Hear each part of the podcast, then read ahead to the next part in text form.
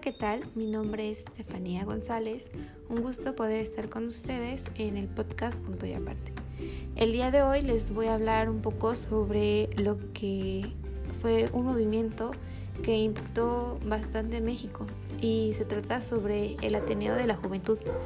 Em, fue una asociación civil mexicana nacida el 28 de octubre de 1909 para trabajar por la cultura y el arte, organizando reuniones y debates públicos surgió como una vigorosa respuesta de una generación de jóvenes intelectuales quienes en el caso del en el ocaso perdón del porfiriato adelantaron una serie de críticas al determinismo y mecanismos de positivismo cotidiano que alentaron el modelo desarrollado usado por Porfirio Díaz y el grupo conocido como los científicos.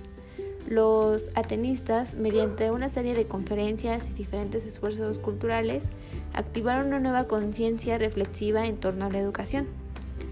Llegó a tener cerca de 100 miembros y sobrevivió hasta 1914.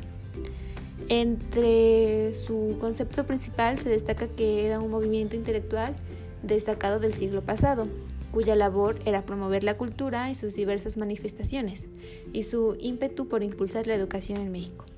Los principales integrantes que conformaban este movimiento eh, se conocen como Antonio Caso, José Vasconcelos, Alfonso Reyes y Pedro Enrique Sureña. La corriente filosófica que sustentaba el Ateneo de la Juventud se basaba en el positivismo, pues este quería una reforma educativa para México, proponía la libertad de pensamiento y quería un nuevo orden en el que la religión no paralizara el progreso intelectual. Lo que el Ateneo, de México quería eh, primordialmente en México era la libertad de pensamiento y un progreso en sí del país.